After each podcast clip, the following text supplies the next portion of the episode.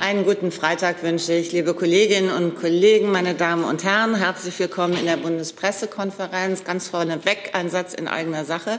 Gestern ist uns das Online-Tool ausgestiegen. Das Gemeine war, es hat so getan, als ob es mitspielt, hat sich aber zwischendurch still und leise verabschiedet. Deswegen sind gestern Nachmittag sehr wenig Online-Fragen drangekommen. Ich bitte das zu entschuldigen. Wir haben noch mal geschraubt und ausgestaubt und äh, ich hoffe, es funktioniert jetzt wieder besser.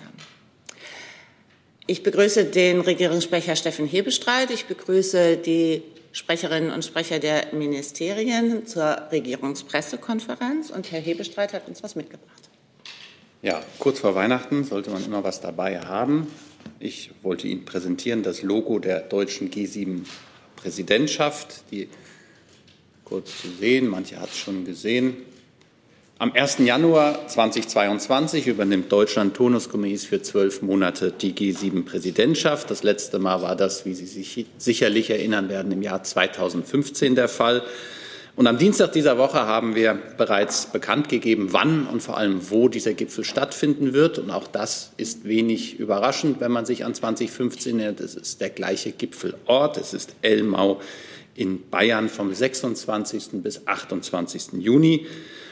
Vielleicht noch zwei Worte zu diesem Logo. Ähm, ich stelle es mal hier hin, damit man es sehen kann. Die Gestaltung ist bewusst minimalistisch und klar gehalten und konzentriert sich ganz auf die beiden Hauptelemente, wer hätte es gedacht, das G und die 7, die hier gemeinsam ein starkes Zeichen bilden. Diese Konzentration auf das Wesentliche soll stellvertretend stehen für das fokussierte Arbeitsprogramm, das wir uns vorgenommen haben für diese Präsidentschaft. Und die beiden sich ergänzenden Elemente des Bildzeichens unterstreichen ein gutes und vertrauensvolles Miteinander. Ich sage Ihnen das, aber Sie haben es sowieso erkannt, nachdem Sie es gesehen haben. Über die genauen Themen für die G7-Präsidentschaft werden wir Sie zu einem späteren Zeitpunkt unterrichten. Das jetzt erstmal, dieses Logo wird uns ähm, auch alle Briefköpfe und alle offiziellen Schreiben im nächsten Jahr begleiten. Herr Rinke hat dazu eine Frage. Genau. Herr Hebestreit, können Sie uns vielleicht noch mal die Beweggründe für die Auswahl von Elmau geben. Äh, sind das auch ein bisschen die Erfahrungen, die man mit einem so großen Gipfel in einer Großstadt wie Hamburg hatte? Könnte ja auch für den Kanzler dann relevant sein oder weil Elmau so gut funktioniert hat. Möglicherweise hätte es ja auch noch dritte Alternativen gegeben, also eben Großstadt und Elmau. Tatsächlich waren die positiven Erfahrungen, die man 2015 mit Schloss Elmau gemacht hat, ähm, sowohl was den Sicherheitsaspekt angeht, als auch den logistischen, als auch die große Zufriedenheit der Teilnehmerinnen und Teilnehmer dieses Gipfels ausschlaggebend, dass man gesagt hat, ähm, dass man es auch im nächsten Jahr wieder dort machen wird. Insofern sind wir sehr froh über diese Wahl. Hier ist Tyler, hier kommt die Werbung. Für uns selbst. Kommerzfreier Journalismus seit 2013, nur möglich durch deine Unterstützung. Schau in die Infos wie.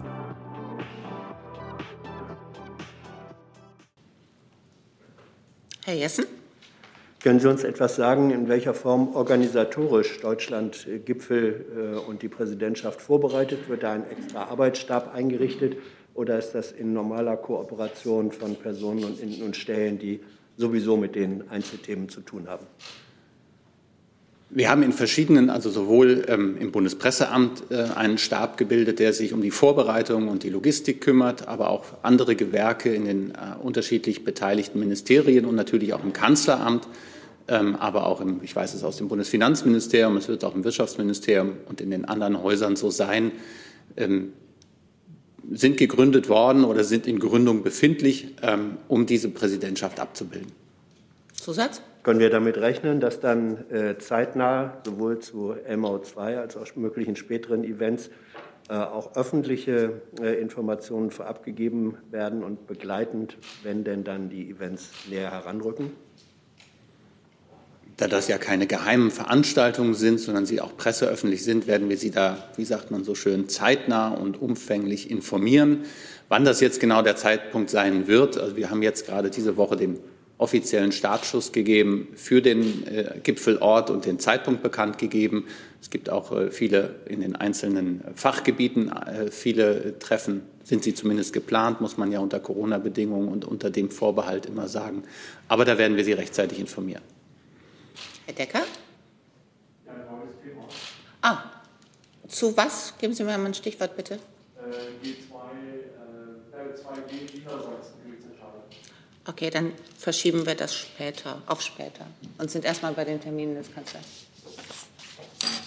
So, für die Weihnachtswoche ist der Terminkalender der öffentlichen Termine des Bundeskanzlers überschaubar. Allerdings beginnt es am Montag mit einer Reiseankündigung gleich. Bundeskanzler Olaf Scholz wird am Montag, 20. Dezember, zu einem Antrittsbesuch nach Italien reisen. Dazu hat ihn Ministerpräsident Mario Draghi eingeladen. Details über den Ablauf werden im Augenblick noch mit der italienischen Seite geklärt. Nach jetzigem Stand ist am Nachmittag äh, eine gemeinsame Pressekonferenz vorgesehen. Und dann am Mittwoch der übliche Termin, allerdings zu einer unüblichen Uhrzeit. Die Kabinettssitzung findet künftig nicht um 9.30 Uhr statt, sondern um 10.30 Uhr. Manch einer hat es schon mitbekommen. Vor der Kabinettssitzung ist ein vertrauliches Gespräch im Kabinett immer angesetzt, für das sich die drei Koalition, äh, Regierungspartner Zeit nehmen wollen. Und insoweit beginnt die Kabinettssitzung künftig um 10.30 Uhr. Ich hoffe, das wird keinerlei Auswirkungen, ich sehe gerade den kritischen Blick von Frau Kreuzmann, für den Termin der Bundespressekonferenz künftig haben. Soweit die Termine in der Weihnachtswoche. Zu der Reise nach Rom hat äh, Tonia Mastrobuoni von La Repubblica eine Frage. Wie ist die Position der deutschen Regierung im Hinblick auf den Stabilitätspakt und insbesondere zu zwei Vorschlägen, nämlich erstens, dass bestimmte Investitionen, zum Beispiel fürs Klima, jenseits der Defizitsgrenze ermöglicht werden und zweitens, dass jedes Land mit der EU-Kommission einen eigenen Zeitrahmen für den Schuldenabbau verhandeln kann.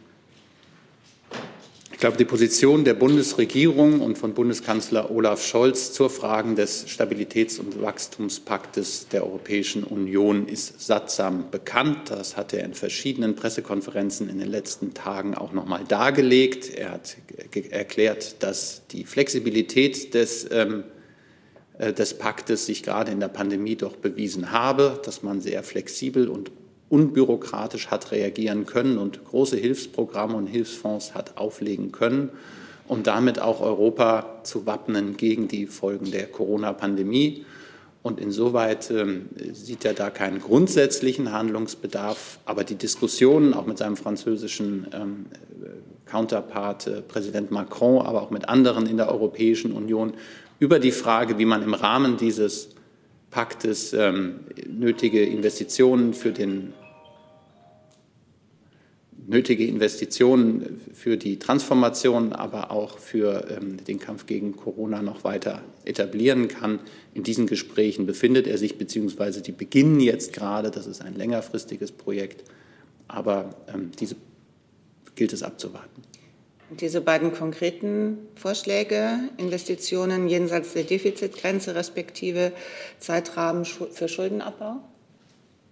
Da würde ich mich darauf zurückziehen, dass das Teil der Diskussion sind. Da haben wir uns noch nicht festgelegt und insoweit ähm, will ich da auch hier den Gesprächen nicht weiter vorgreifen. Herr Hönig dazu? Italien. Okay. Ähm, Herr Hebestreit, ist auch ein Besuch beim Papst im Vatikan geplant?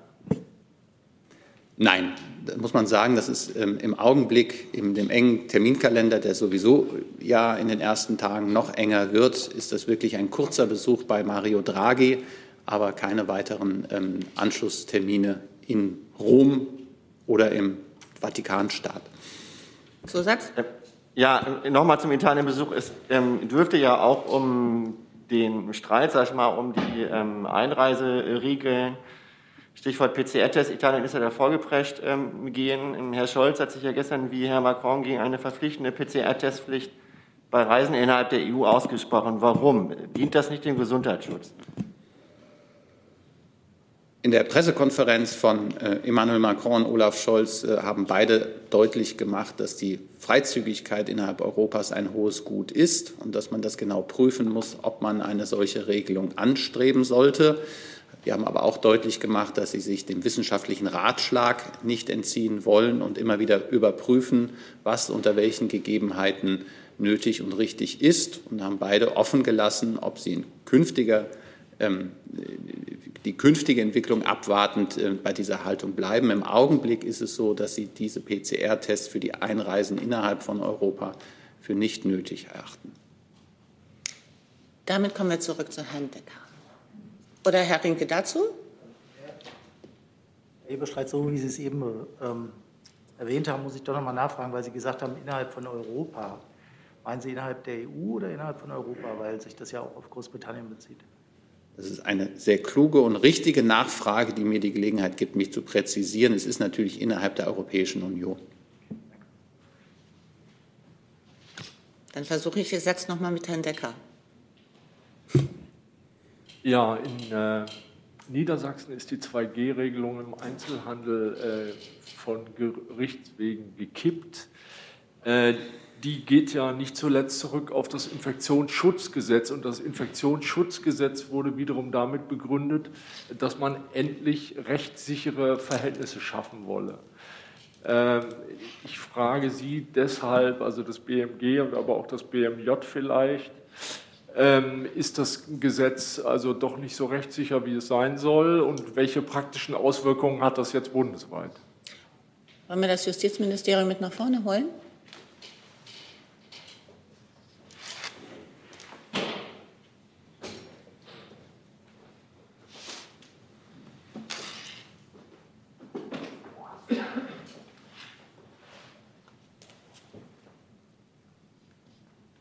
Also vielleicht fange ich an, ja. Also ähm, ich, ich, ich, kann natürlich hier jetzt keine ähm, einzelnen Gerichtsurteile äh, aus einzelnen Bundesländern kommentieren.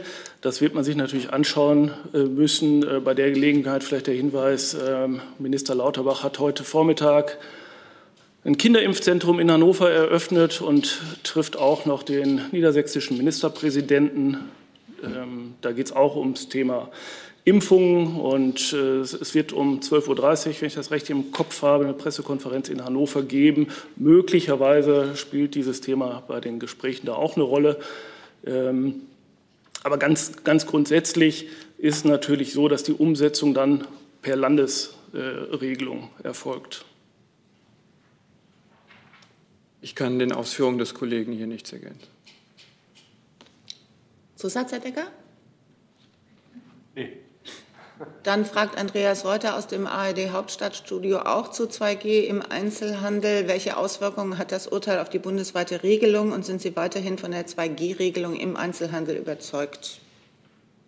Ich glaube, ähm, man kann ergänzend sagen zu dem Urteil, das es in Lüneburg, glaube ich, gegeben hat, hat es auch am gleichen Tag ein Urteil in Schleswig-Holstein gegeben zur gleichen Frage, allerdings mit anderem Ergebnis. Insoweit äh, sieht man, dass es da unterschiedliche Bewertungen offenbar gibt. Wir halten 2G im Einzelhandel weiterhin für sinnvoll und äh, sind auch überzeugt, vielleicht auch das nochmal als Antwort auf die Frage von Herrn Decker, ähm, dass das Infektionsschutzgesetz an dieser, ähm, in dieser Angelegenheit klar ist und einen guten Rahmen bildet. Ähm, die Entscheidung in Lüneburg war, ohne dass ich sie kommentieren will, meines Wissens erstmal vorläufig und in der Hauptsache ist es noch nicht entschieden worden. Herr Kapellan. Ja, mich würde auch die Einschätzung des Justizministeriums interessieren, ob das äh, Ihrer Ansicht nach eine niedersachsenspezifische Geschichte ist, dass man da vielleicht äh, die 2G-Regelung schlecht äh, vorbereitet hat, oder muss man jetzt befürchten, dass das bundesweit, also auch in anderen Bundesländern kippen wird? Also äh, ich kann noch mal darauf verweisen, dass wir einzelne Gerichtsentscheidungen und natürlich auch äh, Tätigkeiten der Landesgesetzgeber nicht kommentieren und äh, Prognosen abgeben. Und die Entscheidungsgründe, die ähm, wird man auch noch ausführlich auswerten müssen. Zum gegenwärtigen Zeitpunkt existiert ausschließlich eine Pressemitteilung und die gesamte Entscheidung soll dann noch veröffentlicht werden. Und aus diesen Entscheidungsgründen oder Gründen des Beschlusses wird sich dann auch ergeben, inwiefern spezifische ähm, lokal bezogene Erwägungen ähm, das äh, Gericht angeleitet haben und inwieweit sich diese ähm, Aussagen dort verallgemeinern lassen, aber es ist ja eben schon darauf hingewiesen worden, dass es sich keineswegs um eine einheitliche Linie innerhalb der Rechtsprechung handelt.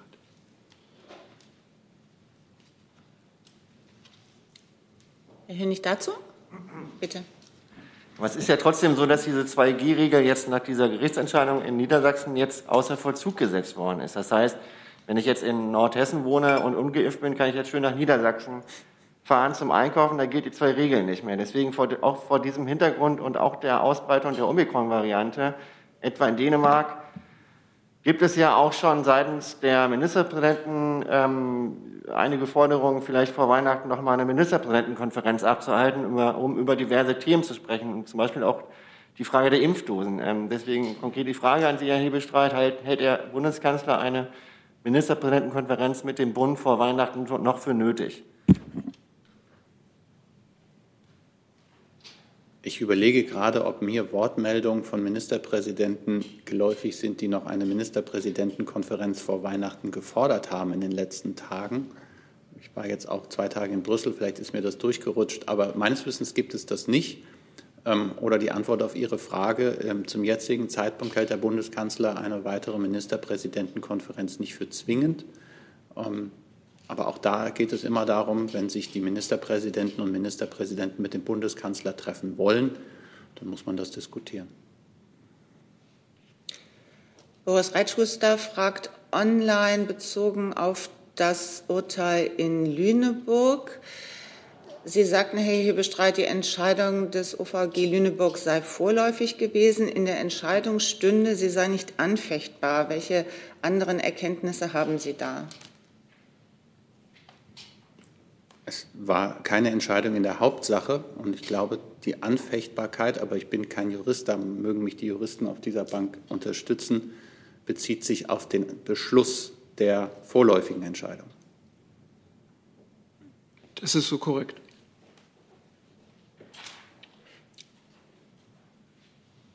Dann wechseln wir das Thema. Oder noch dazu, Herr Rinke? Corona. Okay, bleiben wir erstmal bei dem Komplex Corona.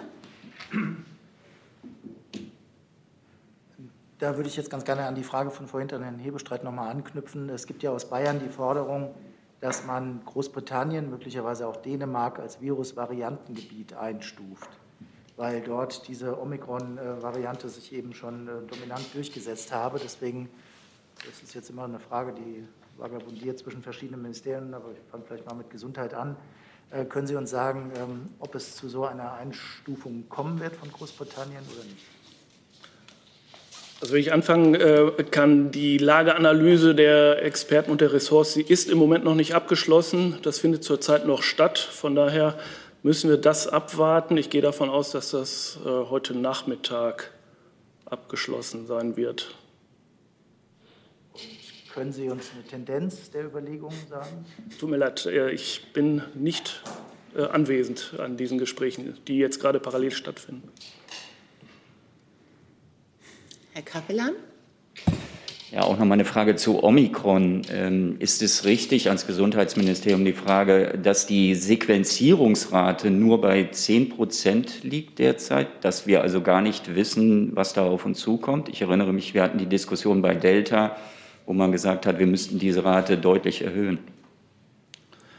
Ähm, die aktuelle Sequenzierungsrate kann ich Ihnen tatsächlich im Moment nicht sagen. Ähm, was ich weiß, dass wir im Moment, äh, Stand gestern ist es, glaube ich, 0,6 äh, Prozent der Infektionen äh, mit der Omikron-Variante gesehen haben. Herr Jessen dazu? Ja, zum Thema Corona. Die gestrige Pressekonferenz mit dem äh, Gesundheitsminister hat ja gezeigt, dass es ein lebhaftes Interesse gibt am Thema Impfdosen, Stand, Entwicklung, Bestellung. Ähm, ist daran gedacht, äh, dass sozusagen eine regelmäßige Aufklärung, ein Update, vielleicht in Tabellenform oder so, über die Entwicklung stattfindet? Das Wirtschaftsministerium macht das zum Beispiel turnusmäßig über die Entwicklung und Auszahlung von Corona-Hilfen. Ich glaube, die öffentliche Debatte, die ja auch gestern im Weiteren angedauert hat, würde es nahelegen, dass man so etwas macht. Denken Sie daran? Können Sie das äh, zusagen? Ja, Herr Minister Lauterbach hat ja ganz deutlich gemacht, dass es ihm ein wichtiges, ähm, eiliges Anliegen war, diese Inventur auf den Weg zu bringen. Und äh, genau das wird auch in den nächsten Tagen passieren, dass diese erforderlichen Zahlen und Daten nochmal zusammengeführt werden und so aufbereitet dann regelmäßig ähm, auch auf unseren Internetseiten bekannt gemacht werden. So ähnlich wie wir es in der Vergangenheit hatten, nur jetzt eben angepasst an diese äh, neue Strategie. Herr Renke? Dann noch eine Frage ans Gesundheitsministerium zu den Corona-Intensivpatienten. Ähm, es war ja eigentlich vorhergesagt worden, dass die wegen der hohen Zahl der Neuinfektionen in den kommenden Wochen auch stark steigen würde. Jetzt sehen wir aber, dass äh, die Zahlen äh, stagnieren oder sogar leicht zurückgehen. Was ist äh, Ihre Erklärung dafür? Hätten die nicht eigentlich von der Erwartung her noch weiter steigen müssen? Ja, sie wären, ich glaube, unzweifelhaft weiter gestiegen, wenn man nichts getan hätte. Und ich denke, dass die breite Diskussion, auch in, in diesen Formaten hier, dazu beigetragen hat, dass nochmal die Wichtigkeit der Einhaltung der Hygieneregeln dazu beigetragen hat, dass äh, sehr, sehr viele Menschen sich einfach vielleicht noch bewusster ähm, im Umgang im, äh, mit dieser Pandemie einfach in den letzten Wochen bewegt haben oder eben nicht bewegt haben. Und äh, natürlich die getroffenen Maßnahmen auf, auf Länderebene da auch dann äh, bereits Wirkung zeigen. Aber wie das RKI ja auch betont hat, und Herr Wieler hat es ja auch, glaube ich, sehr deutlich gemacht, ähm, das reicht so noch nicht aus. Weitere Wortmeldungen zu Corona sehe ich jetzt nicht. Dann wechseln wir doch zu Corona. Neues Thema. Dann wechseln wir jetzt erstmal in die Außenpolitik zur Online-Frage von Heitam Ayash. Da geht es um die sicherheitspolitische und politische Lage in Libyen. Die Wahlen, die am kommenden Freitag stattfinden sollen, werden verschoben, oder abgesagt.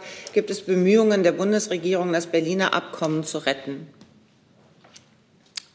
Ja, vielen Dank. Äh, wir haben die Medienberichte zu einer möglichen Verschiebung der Wahlen zur Kenntnis genommen. Hintergrund sind unter anderem Unstimmigkeiten zur Kandidatenliste für die Präsidentschaftswahlen. Zum jetzigen Zeitpunkt gibt es aber noch keine bestätigten Informationen über eine Wahlverschiebung seitens der zuständigen libyschen Behörden. Die Hohe Wahlkommission, äh, Hohe Wahlkommission äh, HNEC hat angekündigt, die Entscheidung über die Zulassung von Präsidentschaftskandidaten gemeinsam mit dem Abgeordnetenhaus und dem obersten Justizrat äh, zu beraten. Diesen Institutionen ist klar, dass die Libyerinnen und Libyer fest mit diesen Wahlen rechnen und demokratische Mitbestimmung fordern. Wir erwarten daher eine klare Kommunikation zum Zeitplan der Wahlen seitens der libyschen Behörden. Wir glauben, dass es weiterhin möglich ist, dass zeitnah freie, gerechte und inklusive Wahlen in Libyen stattfinden können, deren Ergebnisse dann auch von allen Beteiligten respektiert werden. Gemeinsam mit den Vereinten Nationen und unseren internationalen Partnern werden wir den innerlibyschen politischen Prozess weiterhin bestmöglich unterstützen. Die Vereinten Nationen vermitteln dazu aktiv zwischen den libyschen politischen Akteuren. Auch unser Botschafter ist vor Ort und beteiligt sich daran. Dann Herr Jessen mit einem neuen Thema. Dazu bräuchte ich aber doch bitte noch mal das Justizministerium.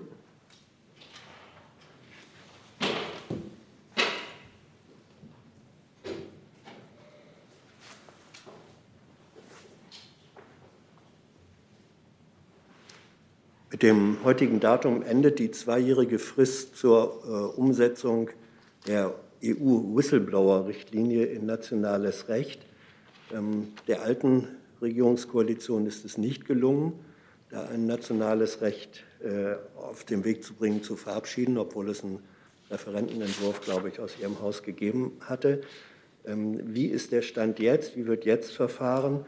Und äh, in welcher Form ist die notwendige Umsetzung der europäischen Richtlinie in nationales Recht vorgesehen. Ja, vielen Dank. Ähm, wie Sie äh, richtig ähm, gesagt haben, läuft heute die Umsetzungsfrist für die EU-Whistleblower-Richtlinie ab. Die neue Regierung hat sich vorgenommen, im Koalitionsvertrag die ähm, Richtlinie rechtssicher und praktikabel umzusetzen und mit Blick auf die bestehende äh, Frist wird dieses Vorhaben jetzt äh, mit Nachdruck angegangen ähm, werden. Und dabei wird es darum gehen, sozusagen den Vorgaben der Richtlinie Rechnung zu tragen und äh, gleichzeitig einen praktikablen, wirksamen Whistleblower-Schutz in Deutschland zu schaffen. Wird dieses, nehme ich Ihren Worten, beschleunigte Vorgehen auf Grundlage des bisherigen, des alten äh, Referentenentwurfs geschehen oder wird da ein neuer Vorschlag erarbeitet und in welchen Zeitdimensionen haben wir uns das vorzustellen? Ähm, also natürlich wird dabei auf die äh, Vorarbeiten äh, zurückgegriffen, die die äh, Fachreferate geleistet haben. Und dann wird zu gegebener Zeit, also sozusagen schnellstmöglich, ein Entwurf vorgelegt werden. Ob der nun ähm, eins zu eins dem Entwurf aus der letzten Legislaturperiode entspricht, das kann ich an dieser Stelle ähm, nicht sagen. Dann eine Online-Frage von Philipp Sandmann, RTL und NTV. Frage ans Innenministerium. Hat sich die Gefahreneinschätzung durch den rechten Terror in Deutschland mit Blick auf die jüngsten Razzien in Köln und Dresden geändert? Die Gefährdungslage ist unverändert hoch und das hat die Ministerin auch schon zum Ausdruck gebracht. Dann Herr Hönig mit dem neuen Thema. Herr Hebestreit, die alte Bundesregierung hat noch kurz vor Toreschluss quasi ähm, Rüstungsexporte nach Ägypten genehmigt. Ähm, da geht es um Fregatten. Ähm, die SPD war ja nun Teil der alten Bundesregierung. Diese Rüstungsexporte stehen jetzt nun in der Kritik. Warum hat die SPD den Rüstungsexporten nach Ägypten zugestimmt? Ich bin ja Regierungssprecher der aktuellen Regierung und kann auch nur zu den Gegebenheiten der aktuellen Regierung von dieser Stelle Stellung nehmen. Und insofern kann ich da auf Unzuständigkeit verweisen, Herr Hönig, so leid es mir tut. Aber Herr Scholz war ja Mitglied der alten Bundesregierung. Insofern stellt sich ja schon die Frage, wieso Sie am Mitschreiben vom 7. Dezember noch Rüstungsexporte nach Ägypten genehmigt haben. Das mag sein, aber ich bin hier Sprecher der neuen Bundesregierung und kann von dieser Stelle nur für die neue Bundesregierung sprechen. Dann kommen wir noch mal zurück zum Corona-Komplex. Boris Reitschuster erkundigt sich noch mal nach der Omikron-Prognose des Ministers. Einmal sollen 80 Millionen Dosen für den Booster da sein, dann für die Erstimpfungen im Fall einer Impfpflicht, dann für Omikron. Können Sie erläutern, wie der Rückkauf läuft und wer von wem was kauft? Also vom Grundprinzip hat Herr Minister Lauterbach hier gestern an dieser Stelle zu den Impfstoffbeschaffungen eigentlich ausführlich alles gesagt. Ähm, ich habe auch erwähnt, dass wir die Zahlen und äh, Daten noch mal in den nächsten Tagen aufbereiteter zur Verfügung stellen werden. Darüber hinaus, glaube ich, äh, erübrigt sich die Antwort. Herr Jessen dazu? Ja, können Sie bestätigen, äh, dass die EU-Kommission 35 Millionen Dosen Moderna zusätzlich für Deutschland äh, bestellt oder bestellt hat. Das wird aktuell gemeldet. Ja, das hat Herr Minister Lauterbach ja gestern selber auch hier an der Stelle äh, verkündet, dass es vorgezogene Lieferungen sind, ähm, die ja, früher nach Deutschland geliefert werden als ursprünglich geplant. Ja, das war gestern, glaube ich, äh, der Wunsch und jetzt ist es äh, offenbar bestätigt. Wie wird, äh, das sind moderner Dosen, wie geht äh, das Ministerium mit der Situation um, dass immer noch viele Patienten Moderna ablehnen?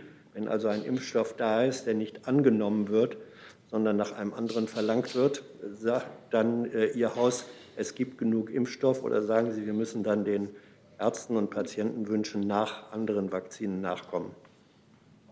Sowohl als auch. Also der, der Ansatz ist ja tatsächlich, genug Impfstoff zu haben, dass jederzeit alle Bedarfe gedeckt werden können.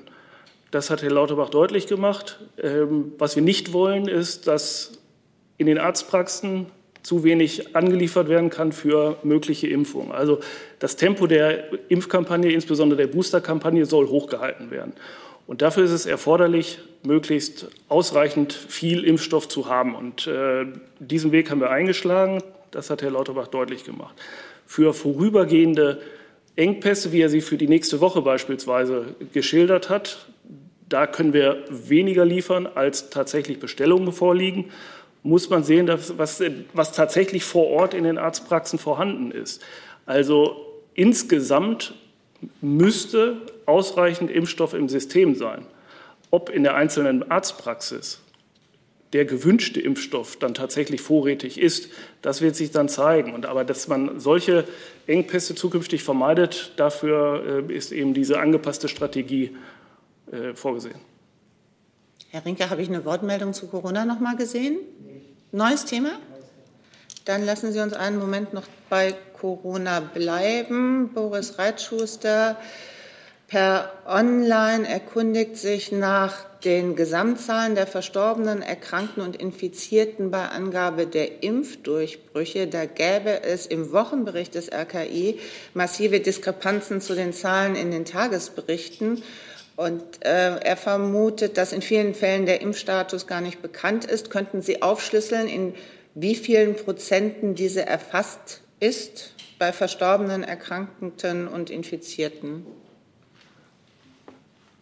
Zufällig habe ich heute Morgen einen Blick in diesen Wochenbericht von gestern geworfen und da ist sehr wohl ausgeführt, äh, wie viele geimpfte, ungeimpfte in den Kliniken auf den Intensivstationen sind, wie viele Verstorbene. Das ist wirklich gut aufgeschlüsselt. Äh, da verstehe ich jetzt die Nachfrage ehrlich gesagt nicht. Da möchte ich Herrn Reitschuster bitten, falls er Diskrepanzen zu Tagesberichten sieht, sich mit dem RKI in Verbindung zu setzen.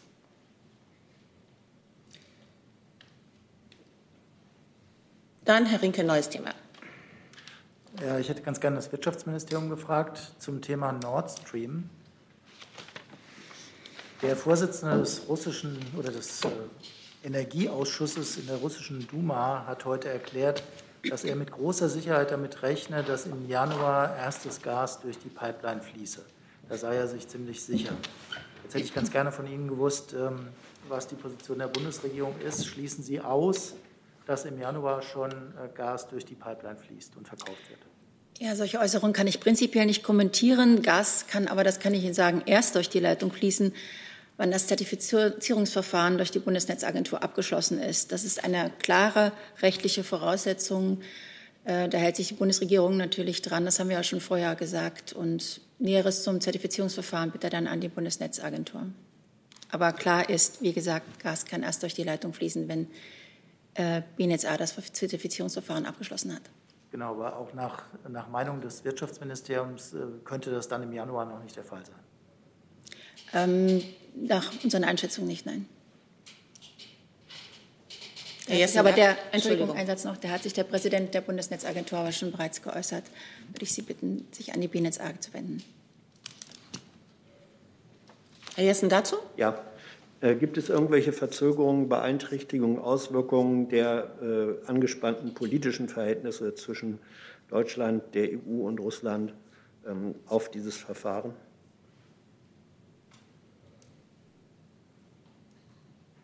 An wen ist die Frage? An mich? Ja.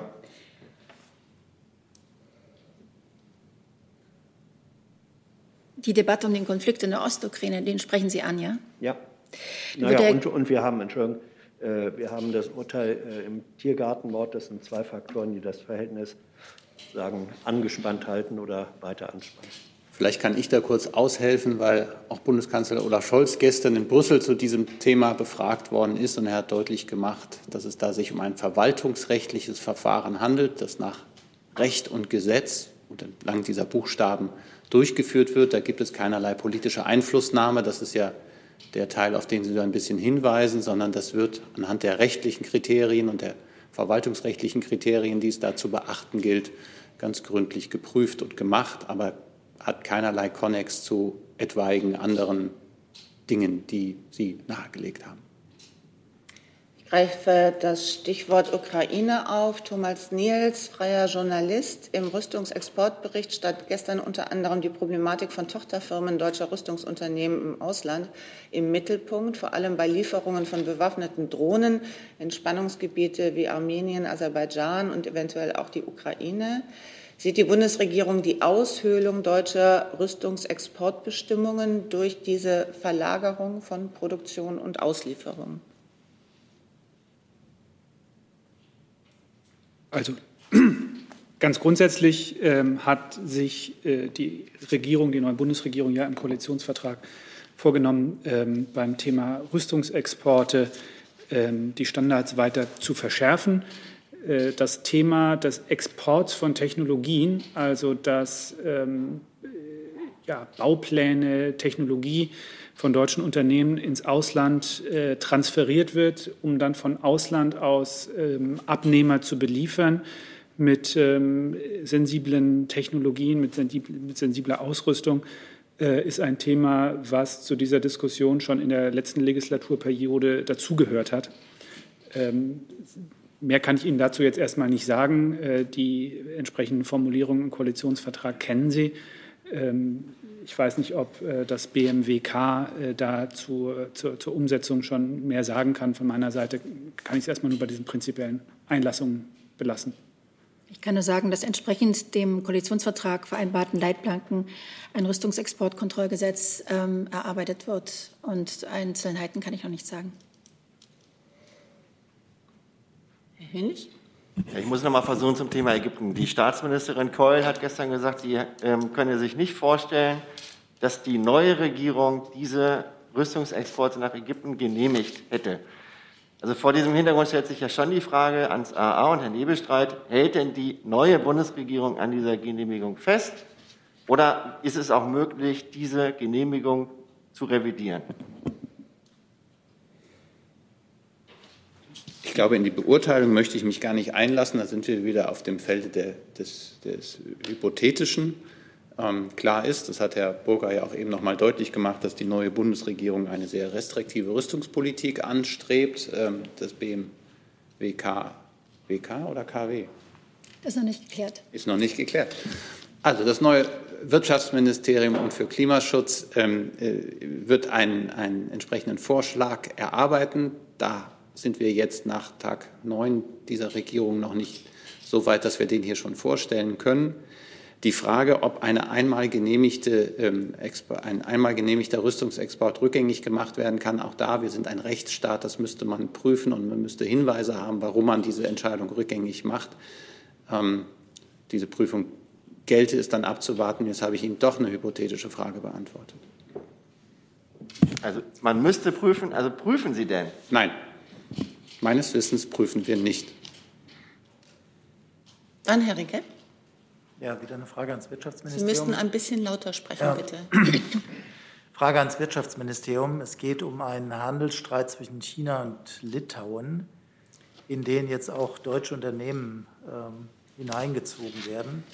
Also China boykottiert ja Litauen als Handelsland äh, komplett und kontinental ist jetzt signalisiert worden, dass auch äh, Kontinentalprodukte nicht mehr nach China geliefert werden können wenn äh, litauische Vorprodukte dort enthalten sind. Kennen Sie diesen Vorfall und wie besorgt sind Sie, dass ähm, dieser Streit äh, so eskaliert, dass auch die deutsche Wirtschaft betroffen ist? Ja, der, Vorfall ist uns bekannt. Natürlich sind wir besorgt, aber Einzelheiten, die müsste ich Ihnen nachliefern, die kann ich Ihnen jetzt nicht sagen. Dann hat auch Boris Reitschuss, bitte, Entschuldigung. Ähm, dann hätte ich noch eine Bitte zu der Nachlieferung. Können Sie dann auch bestätigen, dass nächste Woche bereits ein Krisengespräch bei Ihnen im Ministerium stattfindet zu diesem Thema und Wirtschaftsvertretern. Wenn es eins sein sollte, dann würden wir uns bei Ihnen melden. Neues Thema? Dann bleiben wir erst noch mal bei der Frage von Boris Reitschuster an das Wirtschaftsministerium. Der Füllstand der Gasspeicher hat die 60-Prozent-Marke unterschritten. Macht das der Regierung Sorge? Was wir grundsätzlich sagen können, dass die Versorgungssicherheit weiter gewährleistet ist. Wir haben keine Anzeichen von Versorgungsengpässen, aber es ist natürlich richtig, dass die Gasspeicherstände niedriger sind als in den Vorjahren. Äh, das liegt zum ähm, Teil daran, ähm, dass aktuell in der kalten Jahreszeit ausgespeichert wird. Das ist normal im Winter, und, ähm, aber in der Tat, die Stände sind niedriger als in den Vorjahren. Wichtig ist bei der Betrachtung, dass die direkten äh, Gasverbrauch erstmal über die Pipelines kommt. Und da werden nach unseren Erkenntnissen die Lieferverträge eingehalten. Die Speicher werden nur genutzt für Spitzenlastabdeckung in kalten Wintertagen. Also die erfolgt, äh, es erfolgt keine Versorgung des deutschen Marktes allein aus den Speichern. Ähm, über die Befüllung von Speichern, das ist ja auch angesprochen worden, entscheiden die Händler, die die entsprechenden Speicherkapazitäten gebucht haben. Das heißt also, Händler reservieren sich in Speichern und ausspeichern kann nur der, äh, der auch eingespeichert ist. Das ist also egal, welches Unternehmen das ist. Wer einspeichert, kann auch ausspeichern. Und nach wie vor möchte ich noch mal erwähnen, das ist ja schon sehr oft gesagt worden, dass wir in Deutschland die viertgrößten Speicherkapazitäten Europas ähm, die größten Speicherkapazitäten Europas haben und die viertgrößten in der Welt. Also der Gesamtspeicherumfang ist auch größer als in Europa. Dann bräuchten wir für die nächste Frage das Finanzministerium vorne, bitte.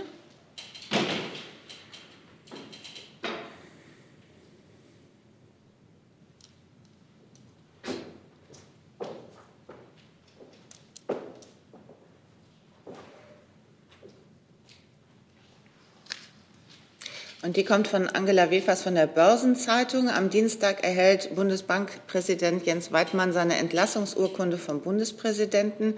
Wird die Nachfolge noch in diesem Jahr, womöglich nächste Woche im Kabinett beschlossen? Und können Sie Joachim Nagel als Nachfolgekandidaten bestätigen? Dazu hat sich ja der Minister am Montag auch schon geäußert und hat ja darauf hingewiesen, dass die Entscheidung jetzt zeitnah ansteht. Und wie üblich, äh, wenn wir eine Entscheidung zu verkünden haben, geben wir das rechtzeitig vorher Bescheid. Herr Rinke? Ja, dann hätte ich doch ganz gerne nochmal nachgefragt, auch in Richtung Herrn Hebestreit. Ähm, bleibt es bei der Ansage, dass die Ernennung ähm, noch in diesem Jahr stattfindet? Denn ich glaube, die letzte Kabinettssitzung wird ja dann nächsten Mittwoch stattfinden. Also spätestens dann müsste doch die Personalie dort entschieden werden. Ich kann bestätigen, dass die letzte Kabinettssitzung turnusgemäß dieses Jahres am kommenden Mittwoch, 22. Dezember sein wird. Ich kann Ihnen nicht versprechen oder nicht bestätigen, ob die Personaliennachfolge Jens Weidmann an der Spitze der Bundesbank am Mittwoch im Kabinett sein wird. Wenn es so sein sollte, werden wir Sie rechtzeitig davor, wie Herr Kuhn es schon gesagt hat, informieren. Herr Hönig dazu? Herr Hebestreit. In, inwiefern hält der Bundeskanzler Herrn Nagel für einen geeigneten Kandidaten? Es ist ein ehrbarer Versuch, aber wie Sie wissen, gerade bei Personalfragen sind wir hier sehr, sehr schmallippig und das will ich auch nicht ändern. Ähm, Darf ich noch mal um Handzeichen bitten, wer sich noch gemeldet hatte? Herr Hönig? Anderes Thema. Ja. ja. Ähm, ich weiß nicht, das, das, dazu bräuchte ich das Bauministerium, Bauen und Wohnen. Das Bauministerium ist im Augenblick noch nicht so bestückt. Es ist ja noch im Aufbau befindlich. Und deswegen wird es erst ab Montag hier in der Bundespressekonferenz vertreten sein. Ich weiß nicht, ob das Innenministerium da helfen kann. Ich kann also, vielleicht, um die Frage vorwegzunehmen, ähm, Ihnen zusichern, dass das Bauministerium ähm, mit der verfügbaren Besatzung die Pressekonferenz verfolgt Ihre Fragen notieren wird und so bald wie möglich nachreichen kann. Gut, ich stelle mal die Frage, es geht ja. um die von der EU-Kommission geplante Sanierungspflicht für bestimmte Gebäude. Da hat der Mieterbund jetzt vor stark steigenden Mieten gewarnt. Ähm, wie äh, bewertet denn die Bundesregierung diesen Vorschlag der EU-Kommission für eine Sanierungspflicht, die ja schon relativ bald, wenn man in diesen Zeiträumen denkt, relativ bald, glaube ich, 2030 schon kommen, nee, früher noch kommen soll? Ja, zuständig ist das Wirtschaftsministerium zur Gebäudeeffizienzrichtlinie.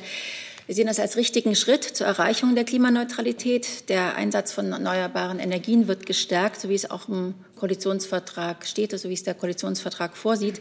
In Deutschland fördern wir ja bereits äh, Sanierungen für effizientere, für effizientere Gebäude, sehr erfolgreich. Die angesprochenen und die vorgeschlagenen Anforderungen für den Energiebedarf von neuen Gebäuden sowie die Vorschläge für die Sanierung von Bestandsgebäuden, die jetzt von der COM angesprochen sind, werden wir eingehend prüfen und vor allen Dingen, und das ist Ihre ähm, Frage, sozialverträglich ausgestalten. Herr Kaplan mit einem neuen Thema. Ja, ich hätte eine Frage ans Verteidigungsministerium zum gestrigen Besuch von Frau Lamprecht in Rostock. Dann tauschen wir auch noch mal auf unserer rechten Seite. Und zwar geht es mir darum, dass Sie Wollen gestern da. Kurz warten, bis der Kollege sich. Pardon, ja. Äh, Frau Lamprecht hat gestern mit Bezug auf die äh, nukleare Teilhabe erklärt, dass man äh, Teil dieses Prozesses sein müsste, um auch Abrüstungsschritte mitgestalten zu können. Und hat zugleich angekündigt, dass man sich zügig um eine Tornado-Nachfolge bemühen würde ohne da jetzt äh, einen zeitlichen Rahmen nennen zu können. Äh, ich frage mich, wie das zusammenpasst. Wahrscheinlich habe ich in dem Punkt auch den Koalitionsvertrag noch nicht so richtig verstanden. Ich denke, ähm, Die Worte der Ministerin gestern waren das, was jetzt tragfähig sagbar ist. Sie wissen, dass der Tornado im Moment die technische Seite der nuklearen Teilhabe im Geschäftsbereich des BMVG ist und diese, äh, die Nutzung des Tornado etwa 2030 auslaufen wird. Bis dahin geht es darum, äh, hierfür technisch einen Ersatz zu finden. Da bemühen wir uns derzeit um äh, Lösungsangebote und ähm, da ist noch nicht klar, wie sich das gestalten wird. Und das hat die Ministerin gestern sehr deutlich gesagt. Sie steht zur nuklearen Teilhabe als Verpflichtung, auch für ihren Geschäftsbereich. Ähm, und was das dann äh, rüstungsseitig bedeutet, gilt es noch zu beobachten. Zusatz? Das bedeutet also, wir können nur Teil der nuklearen Teilhabe bleiben, wenn wir möglichst schnell erklären, äh, welches Nachfolgeflugzeug wir seitens der Bundesrepublik bereitstellen können. Was die gesamten politischen Aspekte der nuklearen Teilhabe angeht, kann vielleicht ähm, auch das Auswärtige Amt noch was sagen. Was den Geschäftsbereich angeht, ähm, decken wir die technische Seite der Militäraspekte ab und die lassen sich nur mit einer ähm, Trägerlösung letztlich realisieren. Wenn ich darf, noch eine äh, andere Nachfrage. Ähm, welche Truppenbesuche stehen vor Weihnachten noch an? Das hat ja Tradition eigentlich. Die Ministerin, ähm, wenn Sie auf Besuche der Ministerin ansprechen, hat das ja selbst schon in den vorangegangenen Besuchen erläutert. Heute Morgen ist sie in Rostock, um ähm, bei der Marine ähm, ihren Besuch abzustatten. Und sie wird am Sonntag Enhanced Foreign Presence bei der Battle Group ähm, besuchen und dort bis Montag verweilen. Also Mali ist nicht vorgesehen. Mali ist für Sie in diesem Jahr nicht vorgesehen, aber es wird äh, seitens der Leitung eventuell noch einen Besuch geben, aber Daten kann ich da nicht nennen. Dann nochmal Boris Reitschuster ans Innenministerium. Linksextremisten haben eine Leipziger Moschee angegriffen. Die neue Ministerin konzentriere sich in ihren Aussagen immer auf Rechtsextremismus. Wie halte sie es mit dem linken und dem religiösen Extremismus? Die Bundesinnenministerin hat dazu in der vergangenen Woche erklärt, dass sie einen Schwerpunkt ihrer Arbeit auf die Bekämpfung des Rechtsextremismus legt. Der Rechtsextremismus ist die größte Bedrohung unserer Gesellschaft zum gegenwärtigen Zeitpunkt. Das schließt natürlich nicht aus, dass andere Phänomenbereiche extremistischer Gewalt gleichermaßen bekämpft werden. Hey Leute, der heutige Supporter dieser Sendung ist ihr alle. Und ihr alle seid die beste Unterstützung für unabhängigen, kommerzfreien Politikjournalismus auf dem Publikumsmarkt. Und darum bin ich ein Fan davon. Also ein Fan von euch. Macht weiter so. Per PayPal oder Überweisung. Danke dafür und jetzt geht's weiter. Herr Jessen, dazu oder neues ja, Thema? Das, nein, nein, äh, dazu. Können Sie uns einen Überblick geben über die Dynamik der Entwicklung von äh, Straftaten oder Ankündigungen in diesen unterschiedlichen von Ihnen benannten Extremismus-Segmenten? Also da kann ich jetzt erstmal auf die regelmäßig veröffentlichten Statistiken, in der, zum Beispiel in der PMK, verweisen. Die tagesaktuellen Zahlen, soweit es welche gibt, würde ich Ihnen gerne nachreichen. Ja, äh, würde aus den tagesaktuellen Zahlen sich dann im Überblick äh, auch ergeben, ob und wenn ja, in welchen Segmenten sozusagen Aktivitäten besonders zugenommen haben und von daher besonderer Beachtung bedürften? Ich gehe davon aus, dass die äh, Zahlen insoweit immer die Situation abbilden. Es ist natürlich immer möglich, dass es Nachmeldungen und Präzisierungen gibt und dass das die Statistik noch ein bisschen verändert. Gibt es weitere Fragen? Herr Hönig? Ja, nochmal zum ganzen Thema Energiepreise. Ähm, Im, Im Koalitionsvertrag steht, es werde kurzfristig ein einmalig erhöhter Heizkostenzuschuss gezahlt. Ähm, in, inwieweit gibt es dazu Planung? Wie ist der Stand? Ich denke mal, das geht ans BMI. Ähm, also gibt es da schon Entscheidungen? Weil ich meine, dieser Heizkostenzuschuss müsste ja idealerweise ja im Winter noch gezahlt werden, oder? Also das Bauministerium verfolgt diese Pressekonferenz und wird ihre Anfragen beantworten. Ich kann hier weder für die Bauministerin noch für Vorhaben aus dem Bereich des neuen Bauministeriums sprechen. Dann habe ich keine weiteren Wortmeldungen mehr. Sage Dankeschön für diesen Freitagmittag und wünsche vorbörslich ein schönes Wochenende. ein, ein schönes Wochenende und einen schönen vierten Advent.